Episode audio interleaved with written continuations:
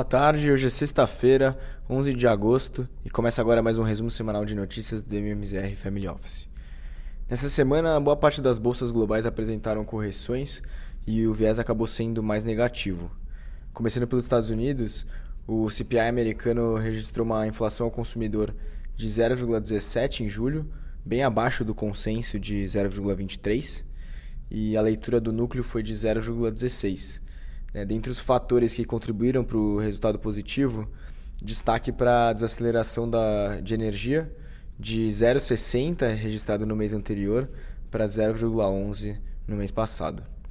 O resultado do CPI reduz significativamente o apetite por uma nova alta de juros por parte do FONC em setembro e foi em linha com os dados também de, de emprego mais fracos no payroll da semana passada e com isso a curva americana precifica apenas 9,5% de chance de ter, termos uma alta adicional na próxima reunião.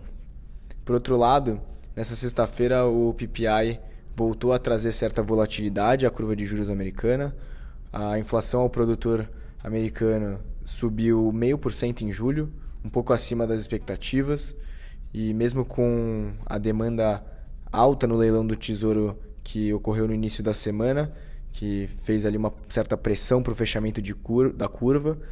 É, ainda assim, o rendimento do Treasury de 10 anos subiu para o patamar de 4,15. No acumulado semanal, o Dow Jones subiu 0,62, o Nasdaq cedeu 1,90 com as ações de tecnologia sendo mais detratoras e o S&P caiu 0,31 e encerrou a semana aos 4.464 pontos. Na China, tivemos dados ruins para aqueles que esperavam uma atividade mais forte da economia. A balança comercial de julho mostrou queda de 14,5% das exportações eh, em base anual e um recuo de 12,4% das importações, eh, dados piores do que o esperado pelo mercado. Isso acabou impactando tanto as bolsas na Europa como a bolsa brasileira. A inflação ao consumidor, o CPI chinês, caiu 0,3% em julho na comparação anual e ante uma queda de 0,4 que era projetada pelo mercado, e enquanto a inflação ao produtor teve queda de 4,4% contra um declínio de 5,4% em, em junho e um recuo de 4% que era estimado. Falando agora da Europa, é, destaque para o PIB do Reino Unido, que apontou um crescimento de 0,2% no segundo TRI, enquanto o esperado era uma estabilidade para o período o, o consumo das famílias e a produção manufatureira reforçaram os números e também reacenderam os temores de inflação na região.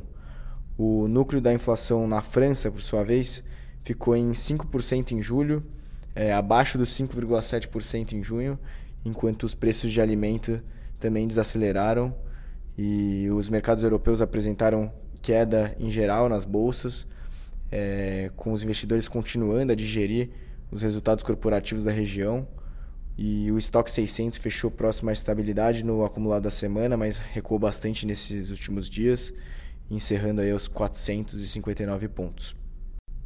Passando agora para o cenário interno, destaque para a ata do Copom divulgada na terça-feira, que trouxe um pouco mais de detalhes sobre a decisão de corte de 0,5% na Selic da semana passada. Na ata ficou claro a tentativa do BC de frear os ânimos em relação ao aumento no ritmo de afrouxamento da, das próximas reuniões. E até parafraseando o, o texto da ata, o, o, comitê julga como pouco provável uma intensificação adicional do ritmo de ajustes, já que isso exigiria surpresas positivas substanciais que elevassem ainda mais a confiança na dinâmica inflacionária prospectiva ou seja, uma, um ajuste mais, mais firme na próxima reunião estaria muito vinculado a surpresas que ele destaca como um hiato do produto mais negativo e, ou até uma dinâmica mais favorável para a inflação de serviços. O mercado ainda segue precificando uma sequência de cortes de 0,5% até o final do ano, o que levaria a uma taxa terminal em 2023 de 11,75%. Por outro lado, os dados de inflação dessa sexta-feira acabaram sendo bem positivos e alimentou uma certa esperança de um corte de 0,75 na reunião de setembro. Por mais que a leitura do IPCA de julho tenha vindo em alta de 0,12 versus uma expectativa de 0,08. É, houve uma surpresa positiva na inflação de serviços, que ficou em 0,25, e na comparação anual a inflação avançou de 3,16 para 3,99, mas isso considerando muito mais um, um efeito da desoneração dos combustíveis do ano passado, que acabou saindo da base de comparação. E em relação a dados de atividade, o volume de vendas no varejo no Brasil ficou estável em junho em relação a maio, né, após ter registrado uma queda um mês antes, e a expectativa era uma alta de 0,4. Falando agora da, na esfera política, o texto final da reforma tributária ainda segue uma incógnita, mas o relator da proposta, o senador Eduardo Braga, é, afirmou que o cronograma está mantido para concluir os trabalhos é, na CCJ até outubro e o Ministério da Fazenda estima que uma alíquota padrão do imposto unificado fique entre 25,5% e 27%.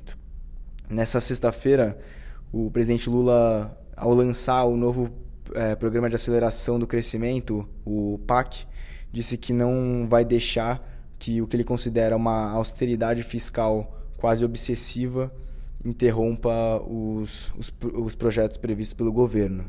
Essa fala pode ter até causado um certo impacto no, na abertura dos juros longos hoje. E o programa que visa estimular e apoiar a parceria público-privada é, deve investir cerca de 1,3 tri de reais até 2026. O Ibovespa encerrou o pregão dessa sexta-feira em queda pelo nono dia seguido. A bolsa vem corrigindo bastante após o, o rally dos últimos meses e em razão do, do fluxo do investidor estrangeiro que tem, tem saído da bolsa local. É, em agosto, o saldo líquido de fluxo estrangeiro está negativo em 6,3 bilhões de reais, segundo dados da B3.